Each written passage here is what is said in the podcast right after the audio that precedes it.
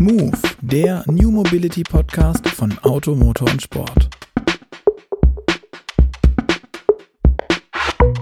Hallo und herzlich willkommen zu Move, dem New Mobility Podcast. Mein Name ist Luca Leicht und heute ist wieder einmal an meiner Seite meine Kollegin Andrea Weller aus der Move-Redaktion. Deswegen, hi Andrea. Hi. Wir wollen heute mit einem Thema starten, das wir so spannenderweise eigentlich noch nie so richtig beleuchtet haben, obwohl es eigentlich sehr elementar ist zum Thema E-Autofahren, nämlich das Thema Strom.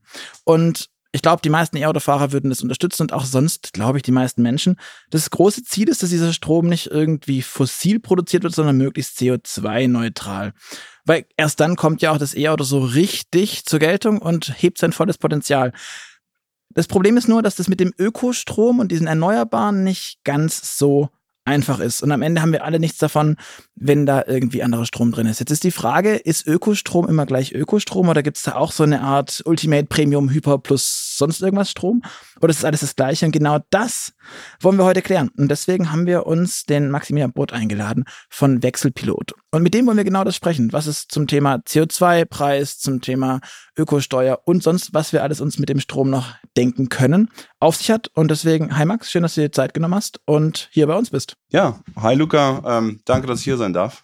Ich freue mich, über das Thema zu sprechen. Max, du bist CEO, Gründer, Mitgründer von Wechselpilot. Kannst du vielleicht dich und dein Unternehmen mal kurz vorstellen, dass wir wissen, woher du deine ganze Expertise auch hast und wer du bist? Ja, klar, gerne. Genau, ich bin Max. Ich ähm, äh, bin der Gründer von Wechselpilot.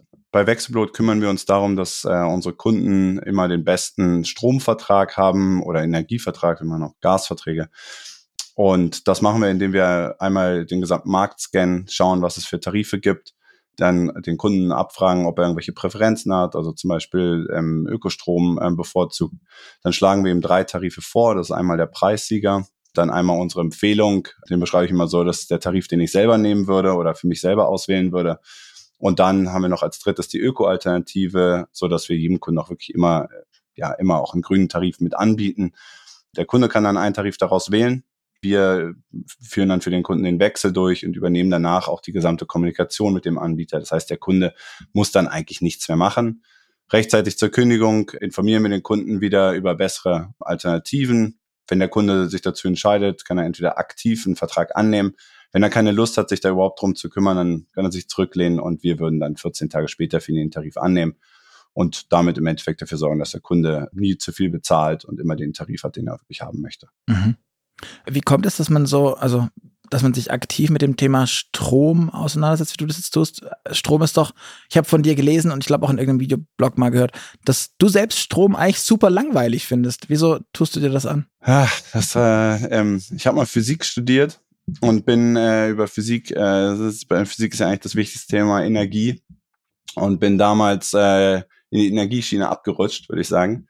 Habe dann meinen ersten Job angefangen und bin Stromhändler geworden das auch echt eher zufällig. Mein Chef damals im Urlaub kennengelernt, der hat mir ähm, viel erzählt über den Stromhandel und hat mir damals seinen Nokia Communicator gezeigt und hat mir gesagt, darüber könnte er ähm, jetzt seinen Handel steuern. Ich glaube nicht, glaub nicht, dass das wirklich wahr war, aber gut.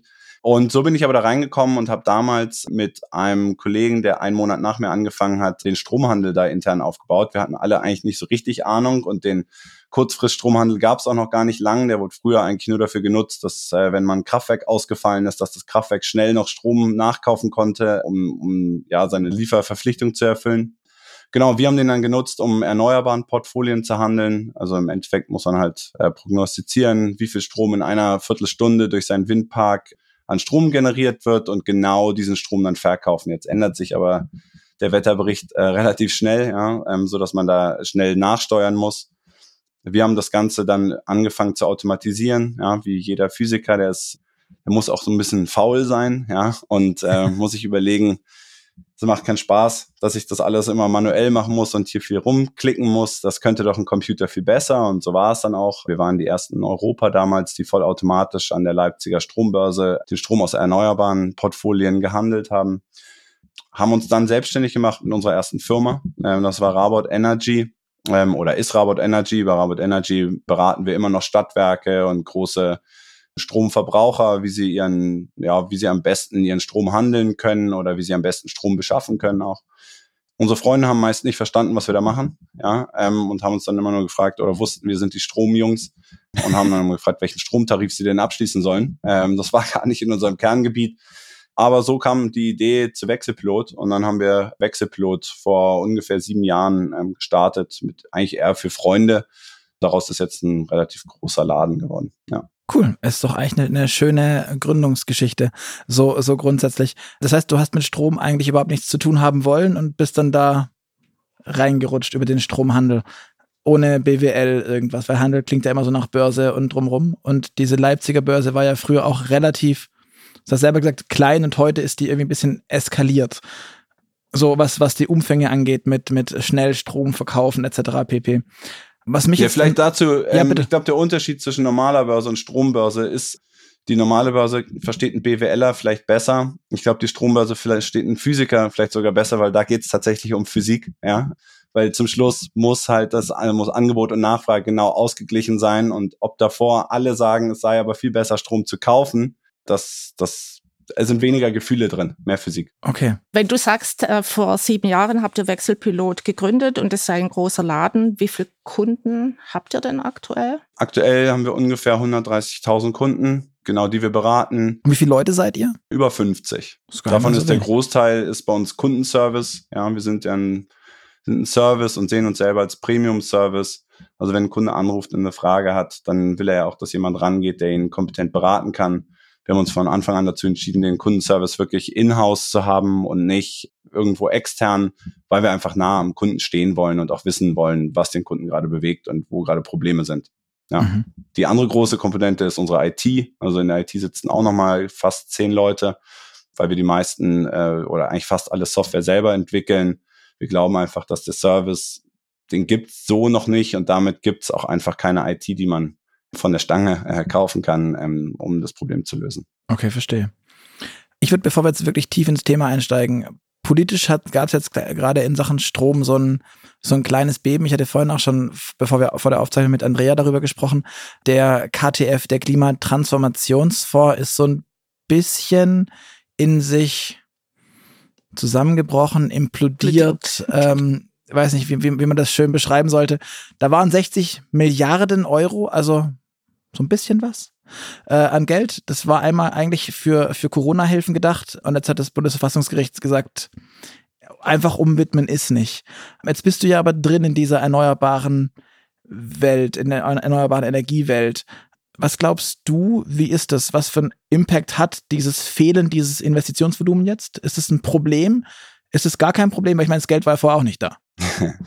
ja, genau. Es kam ganz plötzlich, war das Geld da und jetzt ist es ganz plötzlich wieder weg. Ich persönlich, ich kann noch gar nicht sagen, was für Implikationen das hat. Zum Schluss ist es so, dass 60 Milliarden Euro ausgegeben werden sollten.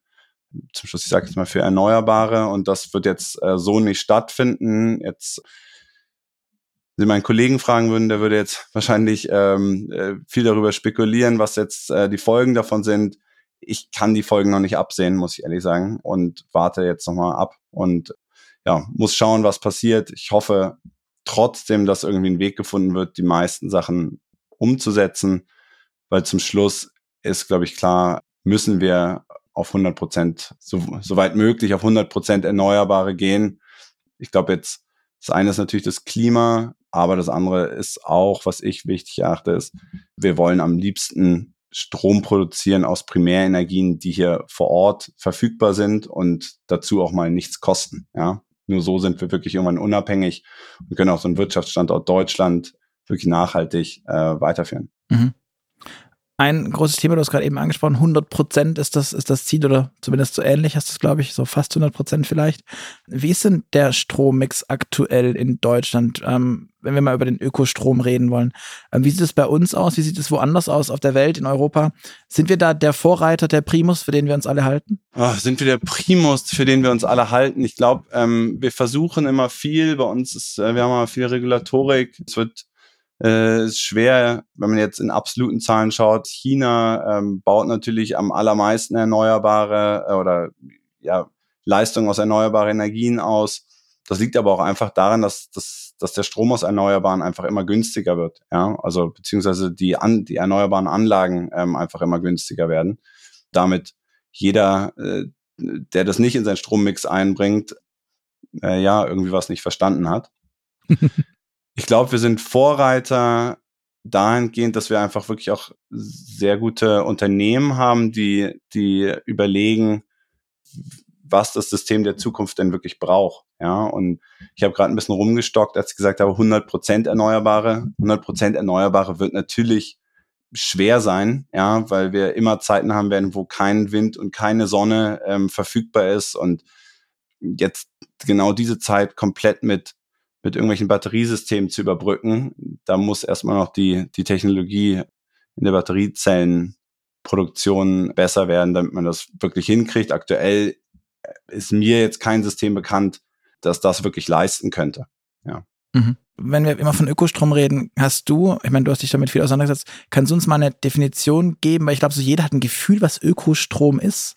Aber meine Recherche zeigte mir hinterher, dass Ökostrom ja sehr vielfältig sein kann, weil im Zweifel ist er gar nicht so arg öko, wie er vielleicht, wie ich mir das vielleicht wünschen würde als Kunde. Was äh, macht denn Ökostrom ja, ist, aus per Definition? das ist vielleicht wieder der Unterschied zwischen äh, der, dem physikalischen Ökostrom, ja, also vielleicht mal grundsätzlich. Strom ist eine Energieform, ja, die, die, die, die ist nicht grün oder irgendwas, sondern es ist einfach Energie, ja. Und äh, damit, damit gibt's jetzt eigentlich auch kein, wirklich keinen Ökostrom. Es gibt Strom, der aus erneuerbaren Energien produziert wird.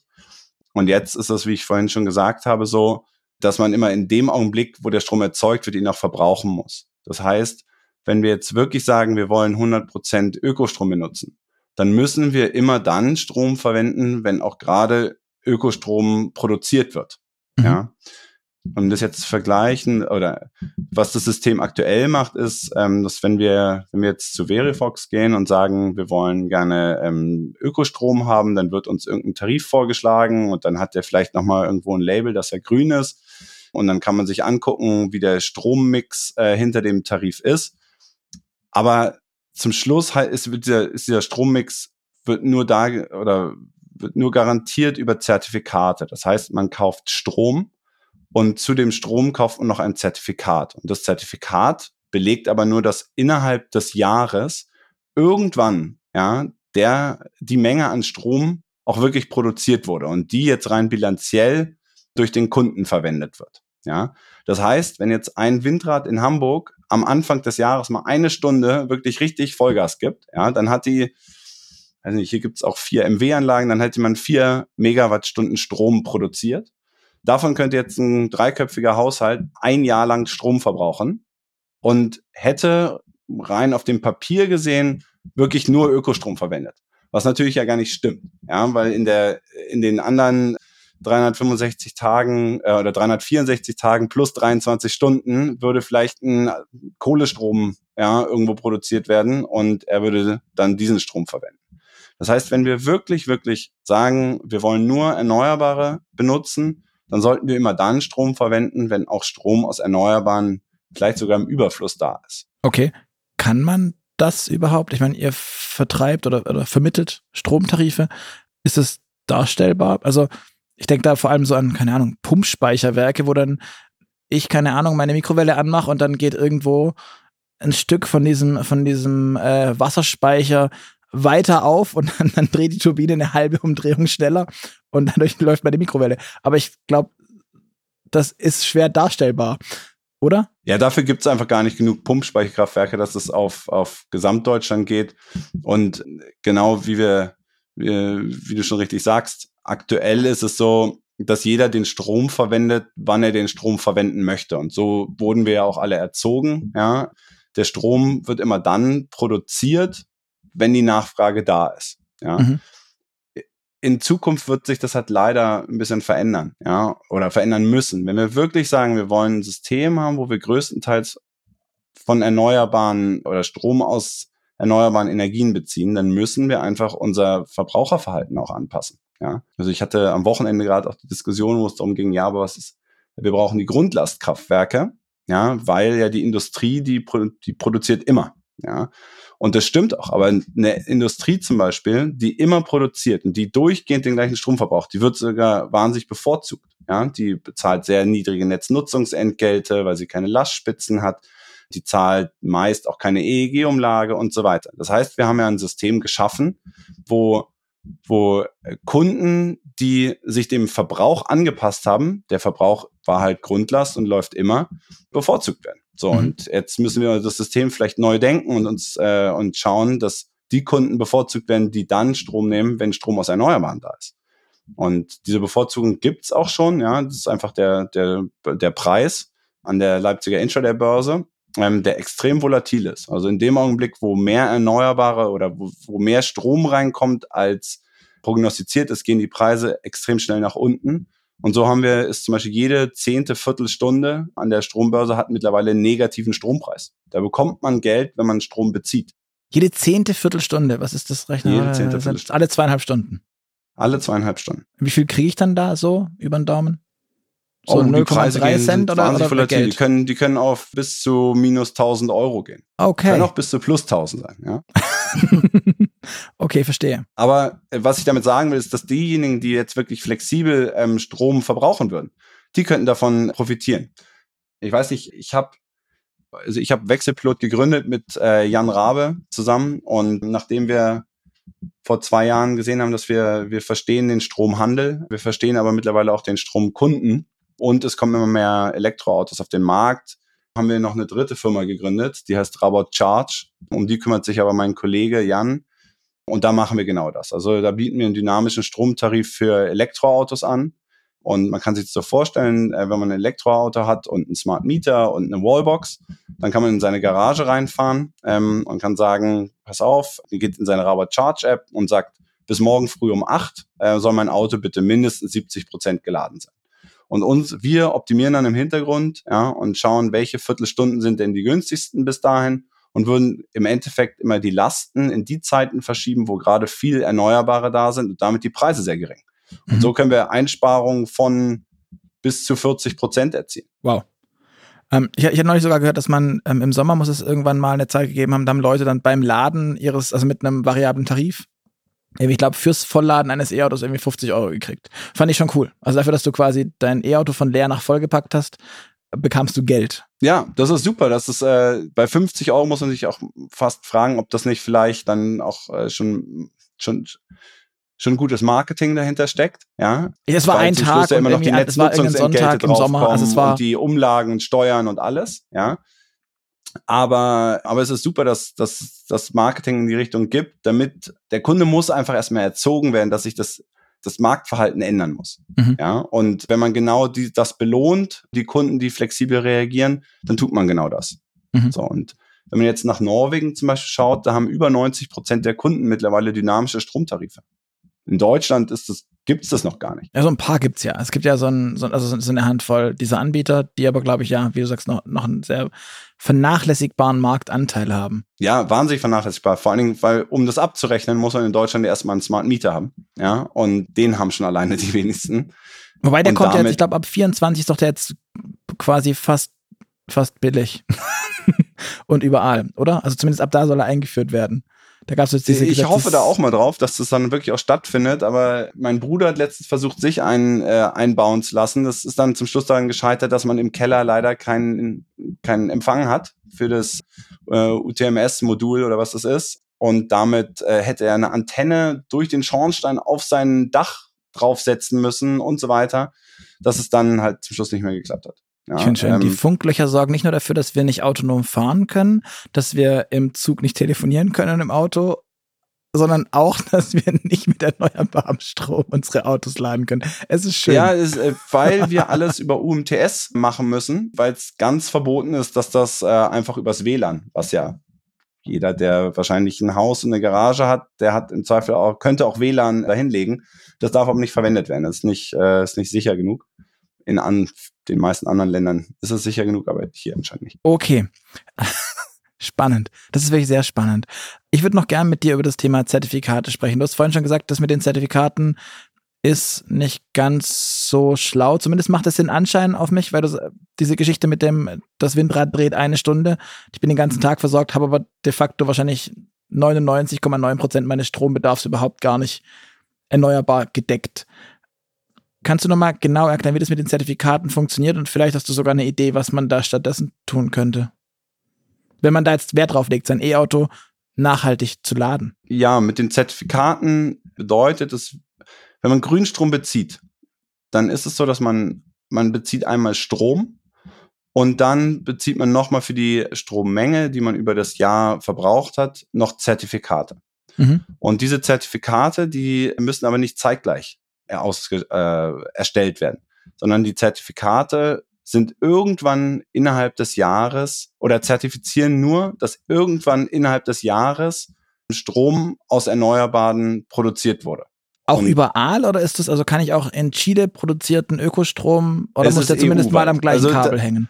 Das sieht man meist in seinem Strommix, kann man auch schauen, was für Zertifikate es sind, also wo die herkommen. Da geht's los. Äh, die günstigsten Zertifikate, die man kaufen kann, sind Wasser, Wasser, äh, Strom aus Laufwasserkraftwerken aus Norwegen.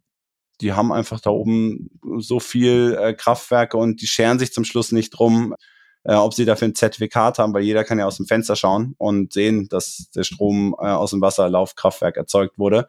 Auf der Stromrechnung steht dann aber wahrscheinlich, wurde, wurde mit Kohlestrom äh, aus Deutschland produziert. aber gut.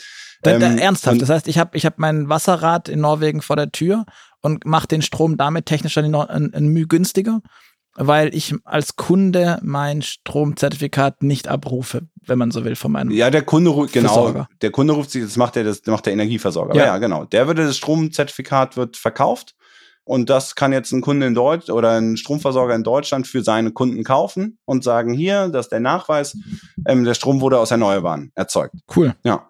Klingt total ähm, gut. Das, das hört sich vielleicht doof an, aber ich meine, ähm, die, die Energiewende ist ja nicht ein reines deutsches Thema, sondern ein weltweites. Das heißt, mhm.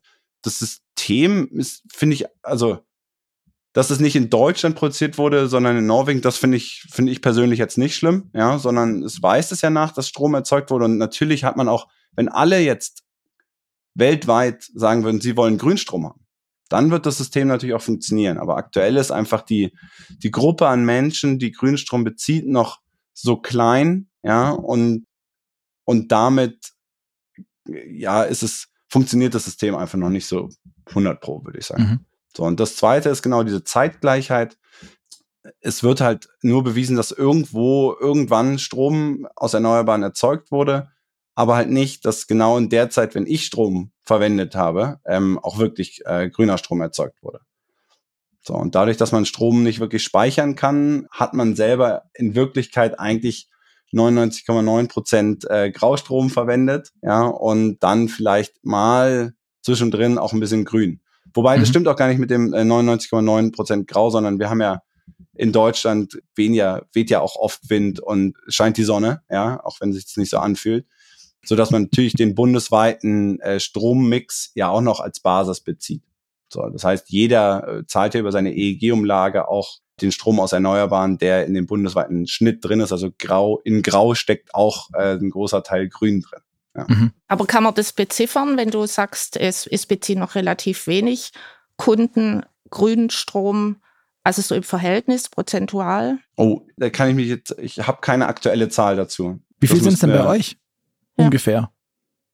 Weil ich meine, bei euch geben die Leute wahrscheinlich an, was sie haben wollen. Ob sie jetzt grünen Strom haben wollen oder ultraschwarz. Nee, ultraschwarz. Man kann nicht sagen, es, gibt oft auch Kunden, die anrufen und sagen, sie hätten gerne Atomstrom. Ähm, aber das ist, glaube ich, eher, um provokant zu sein. Ja? Ähm, bei uns gibt es nicht, dass man sagen kann, man möchte keinen Grünstrom haben, ja? sondern es gibt nur entweder möchte man ausschließlich äh, Grünstrom haben oder es ist einem egal. Man möchte eher den günstigsten Strom haben. Mhm. Bei uns ist es auch ich kenne auch die letzten Zahlen nicht. Aktuell ist es wahnsinnig viel, aber das liegt äh, nicht daran, dass die Kunden den Grünstrom haben wollen, sondern weil äh, die Tarife, die wir aktuell vermitteln, unsere Empfehlung aktuell ein grüner Tarif ist, weil der einfach äh, preis-leistungstechnisch extrem gut ist. Aber ich habe ja, ich, ich glaube, wie gesagt, auch nicht so ganz an dieses, dieses Konzept, dass wir über Grünstromzertifikate ähm, den Strom auch wirklich grün machen, sondern mhm ich sag, wenn man sagt, wenn man wirklich was tun möchte, dann muss man einfach den Strom dann verwenden, wenn er auch da ist. Also du hast es, äh, Luca, am Anfang gesagt, was kann man tun, wenn man ein Elektroauto hat? Ja, einfach genau dann sein Elektro auch ähm, beladen, wenn gerade viel Erneuerbare im Netz sind. So, mhm. Da gibt's Webseiten, wo man sehen kann, wie hoch der erneuerbaren Anteil gerade ist. Oder man geht zu Robot Charge, äh, da kann man das in der App sehen. Wahrscheinlich bieten die anderen Anbieter auch äh, mhm. ähnliches an. Es gibt ja auch, finde ich ganz spannend, die, diese App von, also ist von der Transnet BW, mit denen hatten wir auch schon mal einen Podcast, die ist, glaube ich, Strom gedacht, wo dann äh, man eine Push-Meldung kriegt mit, also genau noch quasi umgedreht, jetzt bitte gar keinen Strom benutzen, weil jetzt ist es gerade ja. total katastrophal. Ja, genau. Ähm, also, die machen das ja auch, gehen ja auch auf Netzauslastung äh, und sagen, jetzt wird es genau. auch noch netzundienlich, äh, aktuell bitte, bitte nicht. Ja. Genau. Genau, das finde ich nämlich auch ganz spannend, dass es dann zumindest, wenn man sagt, ich möchte mich jetzt nicht nur darum bemühen, nachts meinen, mein Auto zu laden oder was auch immer, sondern dass man zumindest mal abmildert, wenn es wirklich schlimm ist. Das wäre ja auch schon eine, eine, Möglichkeit. Aber jetzt haben wir die ganze Zeit von Zertifikaten gesprochen und Zertifikate sind meinem Verständnis nach so ein bisschen Produktionsprozess gebunden. Aber es geht uns ja eigentlich bei der ganzen Idee der erneuerbaren Energie, die sind ja eigentlich ein Workaround. Wenn, zumindest in meiner Wahrnehmung, es geht nicht darum, nur erneuerbare Energien zu machen, sondern wir machen das ja aus dem Grund, dass wir kein CO2 produzieren wollen oder emittieren wollen. Wäre es nicht sinnvoller, das genau umzudrehen und nicht zu sagen, hey, guck mal, da ist ein, Wind, da ist ein Windrad oder eine Wasserkraftanlage oder was, die eh da ist, in Anführungszeichen, sondern man sagt, guck mal, da kommt CO2, das wir nicht haben wollen. Wir machen das stärker ans Verursacherprinzip des Problems und nicht ans Lösung. Also, verstehst du, worauf ich hinaus will? Wäre das nicht sinnvoller, dahin zu denken und schneller? Ja, aber was wäre was wäre die Ableitung dann daraus? Das heißt, keine Ahnung, CO2-Preis zum Beispiel für Strom und das dann jemand auf die Finger kriegt, in Anführungszeichen finanziell, wenn er bei seiner Stromerzeugung CO2 produziert. Und dass man den eben auf so baut, diesen Preis so anlegt, dass der auch eine stärker lenkende Wirkung hat, als ein, dass der Norweger sagen kann, weil das muss ich sagen, irritiert mich ein Ticken oder verstört mich, um, um, ehrlich zu sein, dass der Norweger sagt, ich sehe ja mein Wasser, meine Wasserkraftanlage, deswegen ist mir egal, was ich da reinkriege zu Hause. Ziel müsste ja sein, dass alle sagen wollen, ich will auch das Zertifikat haben, sonst hat das Zertifikat ja keine Lenkungswirkung. Ja, das stimmt, das stimmt. Sie, sie hat eine, es hat natürlich schon eine Lenkungswirkung ein bisschen, ja, weil Kunden sagen, sie wollen gerne Grünstrom haben. Ich glaube, das hat jeder, jeder verstanden, der, der ja, bis drei zählen kann. Ich, was du jetzt ansprichst, ist ja eher die Marktwirkung. Also, dass wir sagen, wir müssen ähm, gerade CO2-Ausstoß irgendwie ja irgendwie ein, ein Preisschild dranhängen. Wenn wir jetzt sagen, wir die CO2-Zertifikate, wir legen Mindestpreise fest und diese Mindestpreise würden, die würden im Endeffekt dafür sorgen, dass die Produktion aus Braunkohlekraftwerken oder sehr viel teurer werden würde und die Produktion aus Windkraftanlagen gleich bleiben würde. Ja, ähm, mhm. das wären ja, wenn zum Schluss die Folgen. Das, also CO2-Preis gibt es, und das steuert auch schon äh, einigermaßen. Es gibt einfach aktuell zu viele Zertifikate auf dem Markt, deshalb ist der Preis noch nicht hoch genug, dass das immer stattfindet. Ich lehne mich wahrscheinlich aus dem Fenster, aber ich in Deutschland hängen ja auch viele Arbeitsplätze an, an Braunkohletagebau und damit auch viele politische Wähler, ja, so dass man vielleicht den Braunkohletagebau gar nicht morgen direkt abschalten müsste, weil wenn wir wenn wir die Diskussion um CO2 wirklich geführt hätten. Also ich habe ja vorhin gesagt, ich habe mal Physik studiert und bin in, bin in die Energieschiene abgerutscht. Da war ich am Atominstitut lange. Also ich äh, finde, ich persönlich bin jetzt kein Atomkraftgegner, ja, sondern äh, sehe eher äh, da die Vorteile drin, wenn es darum geht, wenig CO2 auszustoßen und sehe da eher den, den Bösewicht in den Kohlekraftwerken. Ja. Und wir hätten mhm. uns vielleicht früher dazu entscheiden sollen, lieber die Kohlekraftwerke abzuschalten, als die äh, Atomkraftwerke. Aber das eine ist wahrscheinlich leichter politisch durchzusetzen als das andere. Ja, ich glaube, das ist auch so ein, ja, politisch ist da mit, mit den Grünen und so, glaube ich, auch ein, ein Thema letztendlich abgeholt, das die sich ja auch sehr auf die, ja, auf die Zähne und auf die Lippen beißen mussten, wie, wie das alles laufen kann, ohne dass es ein Problem ist. Ja, jetzt ist es sogar so weit, dass in Amerika oder ich glaube, Bill Gates redet ja viel über die, oder hat ja äh, viel Research gemacht zu dem Thema von so, äh, Mini-Atomkraftwerken, die sehr viel sicherer sind, sehr viel netzdienlicher, ähm, man besser bauen kann, dass man nicht gleich Riesenanlagen immer bauen muss.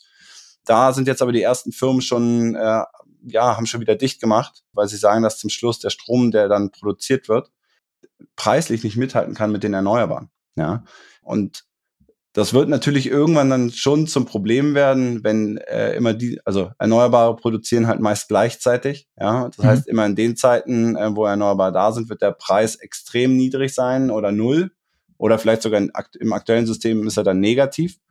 Aber in den Zeiten, wo nichts da ist, wo wir aber trotzdem auch Strom brauchen, weil nicht, nicht jeder Kunde wird, wird seinen Strombedarf immer verschieben können. Also ich nehme jetzt mal ein Krankenhaus. Ja, ein Beatmungsgerät können wir jetzt nicht sagen, das, das ist jetzt mal aus zwischendrin kurz, ja, weil gerade keine Erneuerbaren da sind, sondern da muss ja trotzdem Notkraftwerke geben, die ähm, Strom produzieren.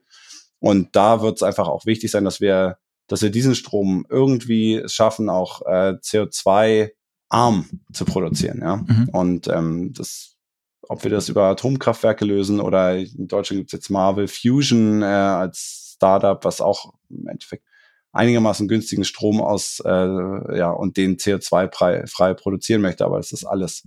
Da sind noch viele Wenn und Abers dabei, bis das dann wirklich ähm, äh, am Netz ist. Das ein, eines der großen Themen bei der Energiewende ist ja auch das, die Geschichte mit der Dezentralität.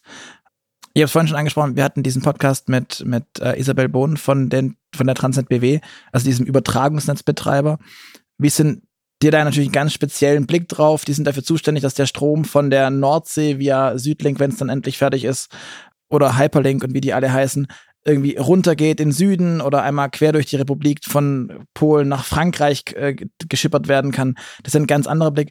Aber du jetzt mit deinem Blick, dem Intraday-Handel oder auch diesem 15-Minuten-Handel, den du ja mit dem Blick hattest lange, wie siehst du das? Haben wir überhaupt schon genug Produktionsanlagen oder sind die auch alle zu sehr agglomeriert? Also kann das Stromnetz aktuell das überhaupt leisten? Oder ist dieses klassische, ähm, in Bayern stehen einfach zu wenig Windräder und deswegen ist es eh alles ätzend. Hm. Und in Baden-Württemberg auch und in ganz vielen anderen, also ich will das jetzt auch niemanden bashen oder so, also nur so von diese, das ist glaube ich das Plakativste, weil manche Politiker sich da sehr oft sehr mit Zeigefinger hinstellen. Ja, das ist, äh, das ist eine gute Frage. Ich bin ja eigentlich Stromhändler und in, ähm, äh, im Energie Umfeld gibt's immer die zwei Lager. Da gibt's die Händler, die sagen, ist mir eigentlich alles egal. Ja, das ist, äh, gibt, gibt die Kupferplatte Deutschland und ich kaufe einfach Strom und den buche ich in meinem Bilanzkreis im Süden und dann muss der dahin irgendwie. Und dann gibt's die Netze natürlich, die die, die Physik dahinter sehen und äh, sich damit beschäftigen müssen, dass der Strom dann wirklich auch vom Norden in den Süden geht. Und da haben wir natürlich ein Problem, wenn wir im Norden immer weiter Windkraftwerke bauen, aber im Süden weiterhin die, die Stromabnehmer sind dann ja, wir gleichzeitig es aber nicht schaffen, neue Stromtrassen zu, zu bauen, dann werden wir da ein Problem kriegen irgendwann. So, und da gibt's, es gibt Lösungen. In den nordischen äh, Ländern gibt es, wird das Stromnetz in, in verschiedene Zonen eingeteilt und die haben dann, da entwickeln sich dann auch die Preise auseinander, ja. Und damit würde im Norden der Strom im Endeffekt günstiger werden und im Süden der Strom teurer werden. Ähm, was dann zum Schluss dafür, dazu führt, dass natürlich die die strompreissensitive Industrie sich einfach dann eher in den Zonen ansiedeln würde, wo die Strompreise geringer sind. So, und jetzt ist wieder ein Fragezeichen, ob die Politik das auch wirklich möchte, dass jetzt da Firmen ihre Produktionsstandorte ähm, von Süd nach Nord im Zweifel ähm, verlegen würden. Okay, wenn wir uns das ganze Thema mit dem mit den Strompreisen angucken und aufs E-Auto nochmal gezielt schauen, es ist ja nicht nur so, dass man zu Hause lädt und dann damit mit, du hast vorhin gesagt, mit Robot Charge beispielsweise ähm, versucht, die, die günstigsten, besten, ökologischsten ähm, Stunden abzupassen, während das Auto am Kabel hängt. Ich muss ja auch mal unterwegs laden. Ähm, hast du ein Gefühl dafür, wie sicher das ist oder ist, wenn ich zu wem auch immer gehe, kann die ENBW oder ist ganz egal, äh, Fastnet, äh, hier gibt es denn noch alles, Ionity. Genau, Ionity und äh, jetzt gibt es ja auch einzelne Autohersteller, Mercedes, Porsche, die eigene Ladehubs genau. bauen. Genau, haben wir auch mit, mit ähm, DCS kürzlich einen Podcast gehabt, also ein Unternehmen, das sich dann darum kümmert, dass der Mercedes überhaupt eine Ladekarte haben kann und das ganze Zeug. Der muss den Strom ja auch einkaufen. Ähm, wie grün ist denn das wirklich und wie viel Greenwashing hängt da drin? Also wie viel einmal in Hamburg Windradumdrehungen drin und dann werden da bis zum Jahresende Zertifikate gekauft und danach ist echt wurscht.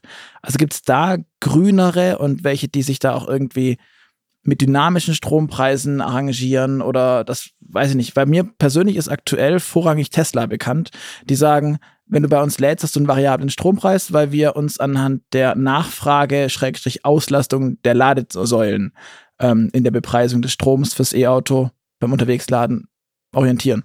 Gibt es da noch irgendwas? Kommt es? Siehst du sowas am Markt? Ich glaube, aktuell sind natürlich die Autobauer daran interessiert, die Akzeptanz äh, erstmal hochzubringen und das Laden so einfach wie möglich zu machen. Ähm, und dadurch haben die meisten, oder gibt es ja oft Festpreise, ähm, zu denen, zu denen einkauft wird. Und wie schon gesagt, wenn man einfach zur Ladesäule fährt und lädt, dann bekommt man halt den Strom, der aus dem aktuellen Strommix äh, sich ergibt. Ja. Mhm. Ähm, egal, was jetzt über Zertifikate geklärt wird. Und da könnte man natürlich auch dazu übergehen, zu sagen, guck mal, ähm, du musst sowieso in den nächsten, weiß ich, nächsten Stunde wieder dein Elektroauto laden, ähm, äh, macht es doch dann am besten in der und der Zeit, ähm, weil da gerade viel erneuerbare äh, oder viel Strom aus Erneuerbaren produziert wird. Ja. Mhm.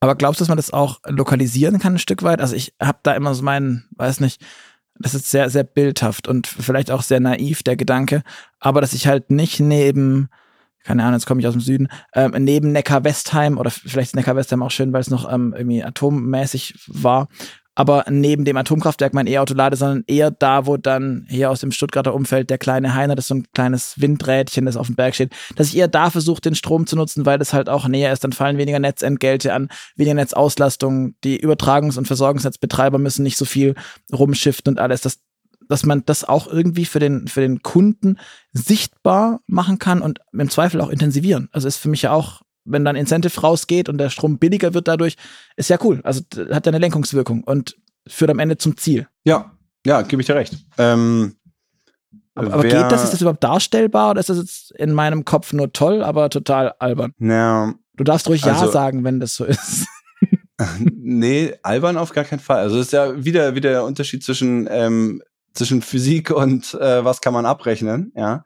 Ähm, physikalisch gesehen ist es natürlich total sinnvoll, ähm, sagen man, dass der Strom muss gar nicht erst groß durch Netze, ähm, sondern der wird am besten direkt da verbraucht, äh, wo er produziert wird. Ähm, dafür müsste dann wahrscheinlich aber auch wieder Batterien aufbauen, ähm, die, die im Endeffekt Überschussstrom zum Beispiel ähm, aus den Windkraftanlagen ähm, einspeichern und dann an Elektroautos verkaufen. Wenn man jetzt rein wirtschaftlich betrachtet, ähm, gibt es, äh, muss man zum Beispiel keine Netznutzungsentgelte zahlen, wenn die räumliche Nähe zwischen dem Windrad und der äh, Ladesäule zum Beispiel besteht. Also vielleicht kann man ja selber ähm, ein kurzes Stück äh, Kabel legen äh, zu seiner Batterie und würde mhm. den Netzknoten dann erst dahinter legen, ja. Ähm, dann hätte man das im Endeffekt darüber geschafft, dass man sich die Netznutzungsentgelte spart. Darüber könnte man die Batterie wahrscheinlich gut finanzieren ähm, und würde trotzdem auch noch Strom anbieten können, der günstiger ist ähm, als an anderen Ladesäulen. Ja. Mhm. Was macht denn den Strom eigentlich, weil wir immer wieder von dem Geld reden, was macht denn den Strom teuer? Du hast es auch gerade Netzentgelte oder nochmal gesagt. Kannst du das ein bisschen aufdröseln, warum Strom überhaupt teuer ist? Ich meine, du verkaufst ihn oder vermittelst ihn. Entschuldigung. Ähm, ja, wir zahlen, ähm, so was haben wir aktuell? Wir zahlen ungefähr 27 Cent. Ähm, als Stromhändler rechne ich das, sind das äh, 270 Euro die Megawattstunde ungefähr. Ähm, davon sind aktuell wahrscheinlich die Hälfte ähm, Großhandelskosten. Ja, die sind äh, immer noch immer noch relativ hoch. Was heißt, was ist ähm, Großhandelskosten? Ähm, die Börsen. Äh, also kostet der Strom an der Strombörse. Mhm. Ja, ähm, bisschen weniger als die Hälfte. Und der Rest ähm, teilt sich ungefähr 50-50 in äh, Netznutzungsentgelte und dann Umlagen und Steuern auf. Also es mhm. gibt ja dann noch die EG-Umlage, die gibt's jetzt nicht mehr, aber dann gibt's die KWK-Umlage und die ähm, Offshore-Umlage äh, und so weiter und so fort. Ja, und dann kommt noch ähm, Stromsteuer obendrauf und dann auch noch Mehrwertsteuer obendrauf.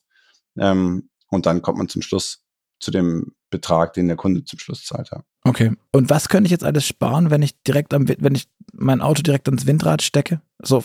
Das ist plastisch. ungefähr der eine Viertel, ähm, okay. der, was die Netznutzungsentgelte sind. Das heißt, dann wäre ich bei statt 27 Cent, bitte verzeiht mir meine Mathe-Skills, äh, bei knappen 20 ungefähr. Ja, aber dafür musst du auch eine Batterie nochmal finanzieren. Ja, oder ich nehme halt dann, wenn das dreht. Und wenn halt, weil das wäre noch einfacher, du sagst halt, wenn, wenn das dreht, wenn kein Wind da ist, dann ist halt trotzdem so teuer wie sonst auch. Und wenn es äh, dreht, halt nicht. Äh, ja, ja, genau. Also wenn das, wenn das Windrad gerade, also äh, ja. Aber da muss man, da muss man dann genau da stehen, wenn gerade irgendwie das Windrad schneller dreht, als man gedacht hat, ähm, müsste man genau da sein Auto angeschlossen haben. Also es ist eine logistische Meisterleistung, glaube ich, das, das gut okay. zu koordinieren. Ich, ich, ich ähm, sehe, dass man kommt nicht so ganz um eine Batterie drumherum. Dass ich jetzt keinen total tollen Einfall hatte, sondern das schon Gründe hat, warum es das noch nicht so gibt. Ähm, was mich aber zum Punkt führt, wenn wir da sind mit Batterien und allem, dann kommen wir zum bidirektionalen Laden auch. Wie siehst du das denn? Das ist ja ein riesig großer Hype. Ähm, es gibt so ein paar Autos, die das jetzt auch schon haben sollen, kann man glaube ich sagen. Sollen deshalb, weil man es noch nicht sieht, dass sie es haben. Also der ID-Bus zum Beispiel von VW wird ganz groß äh, irgendwie programmiert. Das ist, der hat das jetzt total toll.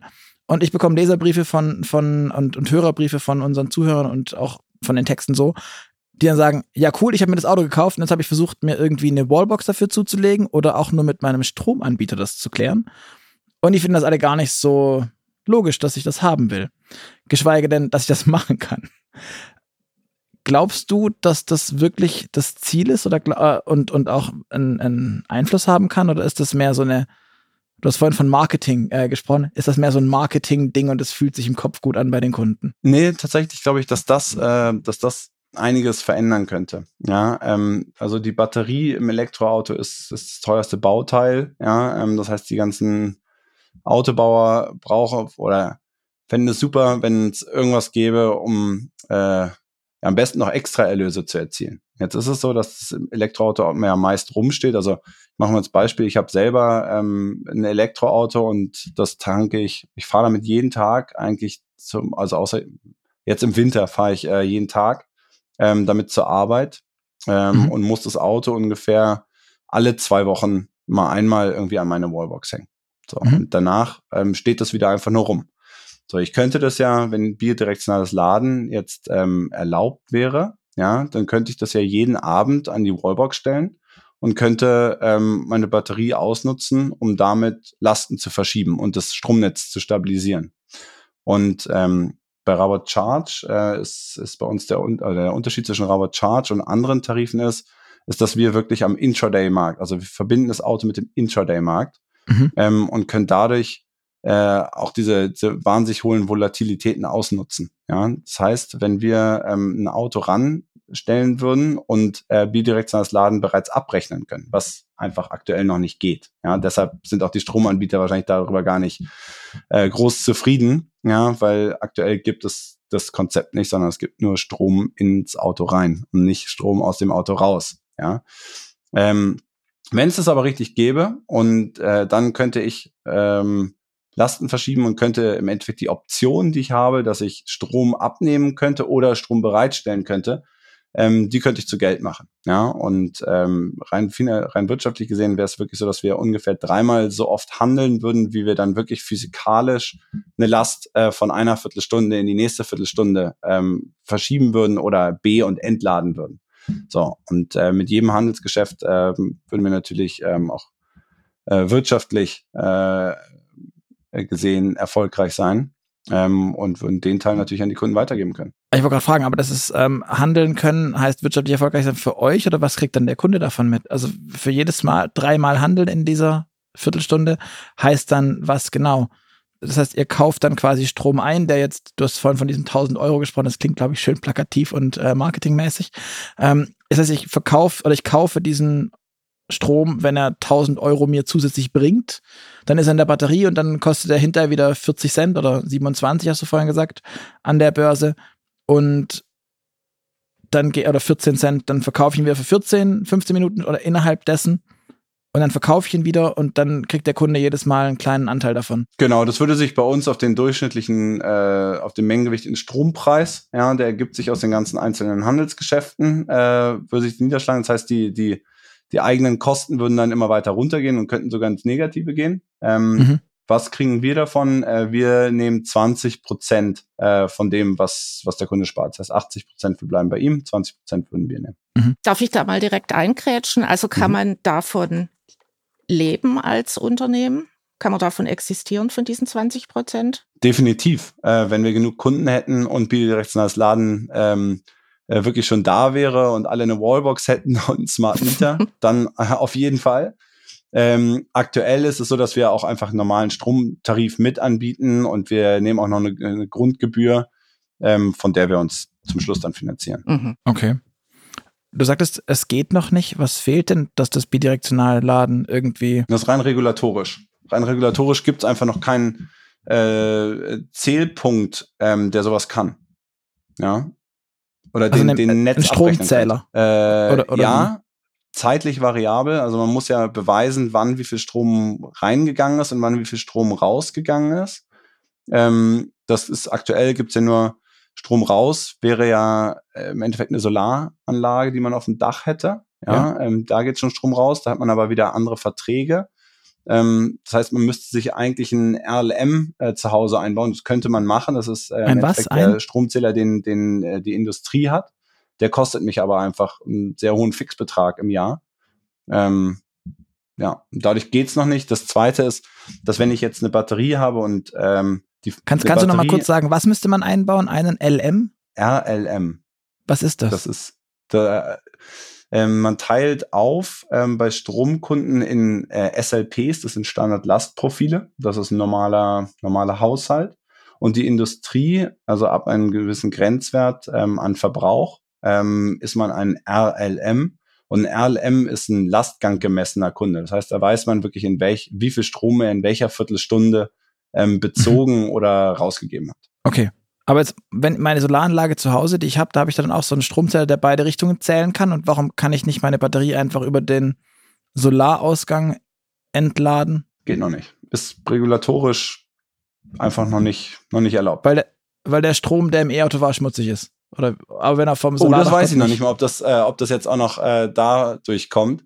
Es, es, es wird natürlich an dem Gesetzentwurf äh, oder an der Regulatorik gearbeitet, ähm, aber ich glaube, es gab einfach noch gar keine große Gruppe äh, oder keine große, keinen großen Druck, dass, äh, dass sowas kommen muss. Ja, ähm, man hat ja auch noch das Problem, dass wenn ich jetzt äh, Strom, also ich ich würde jetzt 100 Einheiten Strom in meine Batterie reintun, dann kriege ich ja nicht die vollen 100 wieder raus, ja, sondern ich mhm. habe immer einen, einen, kleinen Verlust, ja, und diesen Verlust, auf den muss ich halt leider aktuell gesehen auch noch Stromsteuer, Netznutzungsentgelte und alles drum und dran wieder einzahlen, was eigentlich ja auch wieder nicht wirklich dienlich ist, ja, ähm, weil man eigentlich eigentlich hilft man dem Netz damit, ähm, würde aber bestraft werden. So, und da muss einfach die Regulatorik noch nachziehen, aber ich bin mir sicher, dass die Autobauer da ähm, gute Ansprechpartner haben, ähm, um das weiter nach vorne zu pushen. Mhm. Weil wenn das kommt, dann kann man damit wirklich, da kann man ähm, mehrere, mehrere hundert Euro im Jahr äh, mit verdienen. Ja, alleine mit ähm, Strom rein und raus aus der Batterie. Wer müssten denn da die Akteure sein? Also ich weiß von E.ON, die haben unlängst so eine große Studie gemacht, Zukunftsindex, und die plädieren sehr für dieses bidirektionale Laden. Aber ja. wer verhindert es denn? Ich glaube einfach nur die Trägheit verhindert das. Ich glaube, es gibt, es, es gibt okay. niemanden, der, der da bewusst äh, gegen kämpft. Also warum? Ähm, äh, außer die Netze, die sich vielleicht, die nicht, die ungern ihre Systeme ändern, ja, weil es ist, ist auch natürlich sehr viel komplizierter, das abzurechnen. Ähm, aber ansonsten, äh, wir verhindern es sicher nicht. Für uns wäre das super. Okay. So, und wir könnten da auch wirklich, ja, wir könnten wirklich morgen loslegen, ja. So, weil wir sowieso am Intraday-Markt sind und damit das Maximale rausholen können. Mhm. Ist es in anderen Ländern auch so? Ist es, ist es ein deutsches Thema? Oder ist das, läuft das überall noch nicht? Nee, das läuft in Deutschland nicht. Es läuft äh, in anderen Ländern, also in nordischen Ländern läuft es schon. Also da kann man Lasten schön verschieben. Es ist, es ist machbar. Es ist ein, okay. Es ist kein unüberwindbares Problem, ja. Und man muss auch nichts neu erfinden. Also das ist ja, manchmal gibt es ja auch so, naja, es das ist geht ja schon noch nicht, weil es noch nicht da ist. Es ist nur bei uns könnte nicht. das ja. Ähm, darüber, das, da könnte man, darüber könnte man den natürlich abrechnen. So und mhm. mit dem, wie gesagt, mit dem äh, ganz normal, also mit dem RLM-Zähler würde es ja jetzt auch schon gehen, weil da einfach die Regulatorik einfach schon für da ist. Ja, mhm. Im Endeffekt machen das ja große Industriekunden, haben ja selber auch Produktionseinheiten und produzieren mal Strom und mal nicht und so weiter. Also das Konzept ist natürlich schon da. Mhm. Okay. Finde ich, äh, das ist doch ein, ein einigermaßen schönes, schönes Ding zum Ende. Aber ich glaube, Andrea, du hast noch Fragen, oder? Ich habe noch Fragen. Ich habe eigentlich nur eine Frage noch. Ich habe mal so ein bisschen geschaut, wie bei euch oder wie ihr bewertet werdet im, im Internet, auf Social Media. Und manche Kritiker, die sagen, wozu braucht man euch eigentlich? Das kann man alles selber machen, beziehungsweise weiß ich nicht, wenn man auf so Vergleichsportalen schaut und dann einen Tarif findet, ist es ja oft so, dass dann der nächste Stromanbieter oder Energieversorger, der erledigt auch alles für den Kunden. Also wo liegt der Benefit für die, für die Kunden, wenn man einfach gar nichts machen will und, und alles jemand anders überlassen will? Genau.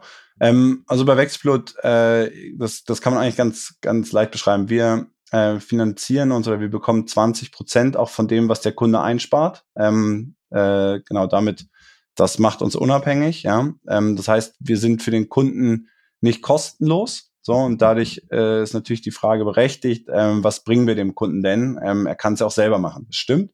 Ähm, und ich würde äh, jeder Kunde, der sagt, ähm, ich bin mir sicher, dass ich innerhalb der nächsten fünf Jahre ähm, nicht ein einziges Mal irgendeine Wechselfrist verpasse ähm, oder irgendwie den falschen Anbieter auswähle, weil ich mich damit nicht lang genug verfasst habe, plus meine eigene Arbeitszeit nicht nicht bewerte oder mir das vielleicht sogar Spaß macht, ähm, mich da durchzusuchen und mir einen neuen Tarif rauszusuchen, der sollte das definitiv eher selber machen.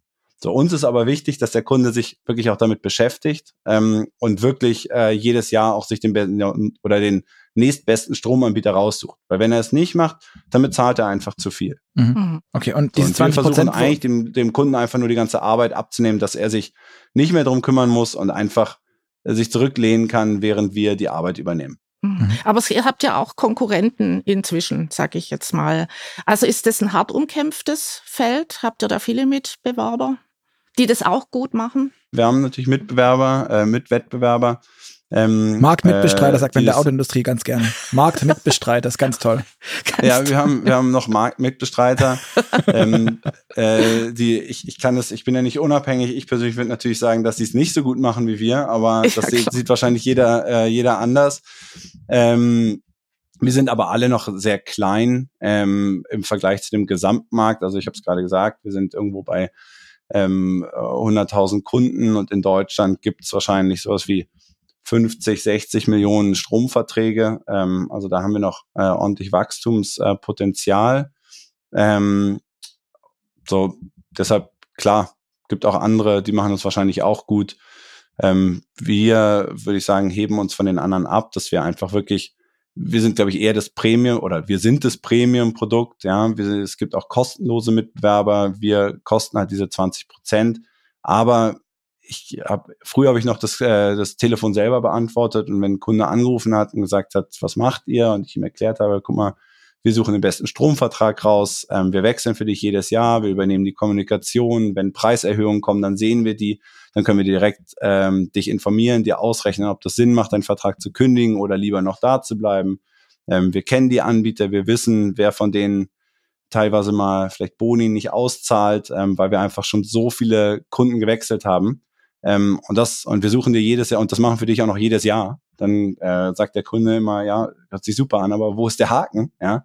Und dann sage ich, der, der Haken ist, dass wir 20 Prozent kriegen von dem, was du einsparst.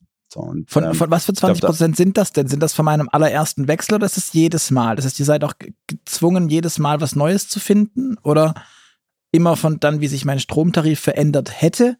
Wenn ich geblieben wäre? Oder was ist die Basis dieser 20 Prozent? Da haben wir auch versucht, das äh, fairste Modell zu finden. Ähm, wir vergleichen im Endeffekt immer, ähm, also von der tatsächlichen Einsparung äh, ist das. Das heißt, wir schauen am Ende des Jahres, was hätte der dein tatsächlicher Verbrauch in deinem alten Vertrag gekostet und was hat er in dem neuen Vertrag gekostet. So, und die, und die preisliche Differenz daraus ist die tatsächliche Einsparung und von der berechnen wir 20 Prozent. Das heißt, wir rechnen auch echt erst dann im Endeffekt am Ende des Jahres wirklich ab. Mhm. So, und im nächsten Jahr würde dein, äh, wechseln wir dann wieder in den nächstbesten Tarif, ja, wenn wir was Besseres gefunden haben. Wenn wir nichts gefunden haben, dann können wir auch nichts abrechnen, dann gibt es keine Einsparung. Aber wenn sagen, wir was Besseres gefunden okay. haben, dann ist der Alttarif wahrscheinlich wieder teurer geworden, weil es zum Beispiel keinen Bonus äh, im zweiten Jahr gibt. Und der neue Tarif hat wieder einen Bonus, dadurch ist er wieder günstiger, als es im alten Vertrag gekostet hätte. Man spart wieder ein. Kannst du da mal vielleicht ein konkretes Beispiel, also sagen wir mal, ein Vier-Personen-Haushalt, der jetzt im vergangenen Jahr gewechselt hat, was, was macht da ungefähr die Ersparnis aus, so eine Range irgendwie? Reden wir da von 50 Euro oder? Vor der Energiekrise hatten wir eine durchschnittliche Ersparnis von ungefähr 270 Euro ähm, auf alle unsere Kunden äh, gesehen. Mhm. Im ersten Jahr, im zweiten Jahr sind es dann noch ungefähr 230 Euro. In den darauf, äh, genau das, das vorherige Jahr hat sich dann ein bisschen verändert. Da sind die Preise wahnsinnig nach oben gegangen. Ähm, da war es immer besser, in seinem alten Vertrag zu bleiben. Ja, ähm, da haben wir keine Kunden gewechselt und damit gab es auch keine wirkliche Einsparung. Ähm, außer Kunden haben riesige Preiserhöhungen gekriegt, dann haben wir halt immer schnell reagiert ähm, und geschaut, äh, was es Besseres gibt oder Kunden informiert, dass irgendwie postalisch irgendwas bei ihnen zu Hause ankommt ähm, und wir sie wechseln müssen. Da waren wir auch ähm, übrigens einer der einzigen Wechseldienste, der Kunden in die Grundversorgung gewechselt hat. Ähm, also da haben wir auch ein System zu aufgebaut, weil die einfach eine lange Zeit ähm, die günstigsten Anbieter waren. Ja, was, was früher nie so war und jetzt in der ja, Stromkrise schon. Ähm, und seitdem die Preise jetzt wieder fallen, sind die Einsparungen äh, besonders hoch geworden, ja, ähm, so dass wir aktuell bei über 300 Euro im Durchschnitt ähm, bei den Einsparungen liegen. Nicht schlecht. Dann würde ich sagen, Nicht schlecht für nichts machen.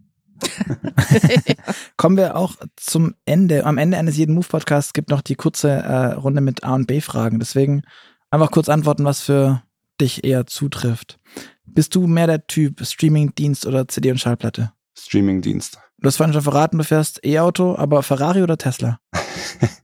Was, was, war, ist, was wofür äh, schlägt dein Herz? Äh, ja, weil ich, ich fahre, mein erstes Auto war ein Smart. Ähm, und den fand ich super, weil der so mini, klein und äh, Stadtauto war. Ähm, und jetzt fahre ich äh, so ein BMW i3 und der erinnert mich ein bisschen an Smartfahren, aber da ich mittlerweile drei Kinder habe, hat er wenigstens auch hinten Sitze, wo die reinpassen. Ich wollte sagen, das ist aber mit, mit drei Kids ist dann auch schon äh, tight. Und Kofferraum. Äh, ja, dann so. kann meine Frau nicht mehr mitfahren. Äh, eben, genau.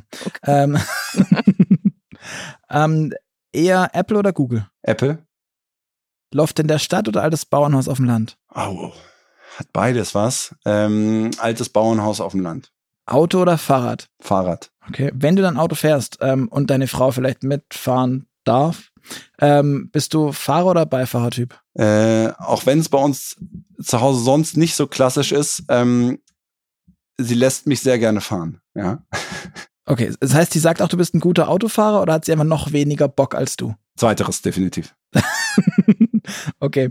Ähm, in Sachen Datenschutz und AGBs, ich finde, das ist bei so Startup-Unternehmen immer eine ganz spannende Frage. Bist du mehr der Typ äh, Aluhut oder Accept All? Äh, ich bin definitiv der Weiterklicker. Okay.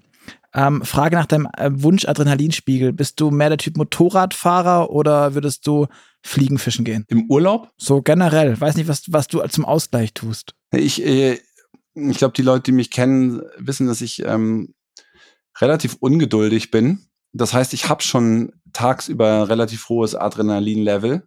Ja, ähm, so dass ich mich, wenn ich dann mal sage, jetzt habe ich Zeit für mich, dass ich dann, glaube ich, ganz gerne auch mal runterkomme. Okay. Star Wars oder Star Trek?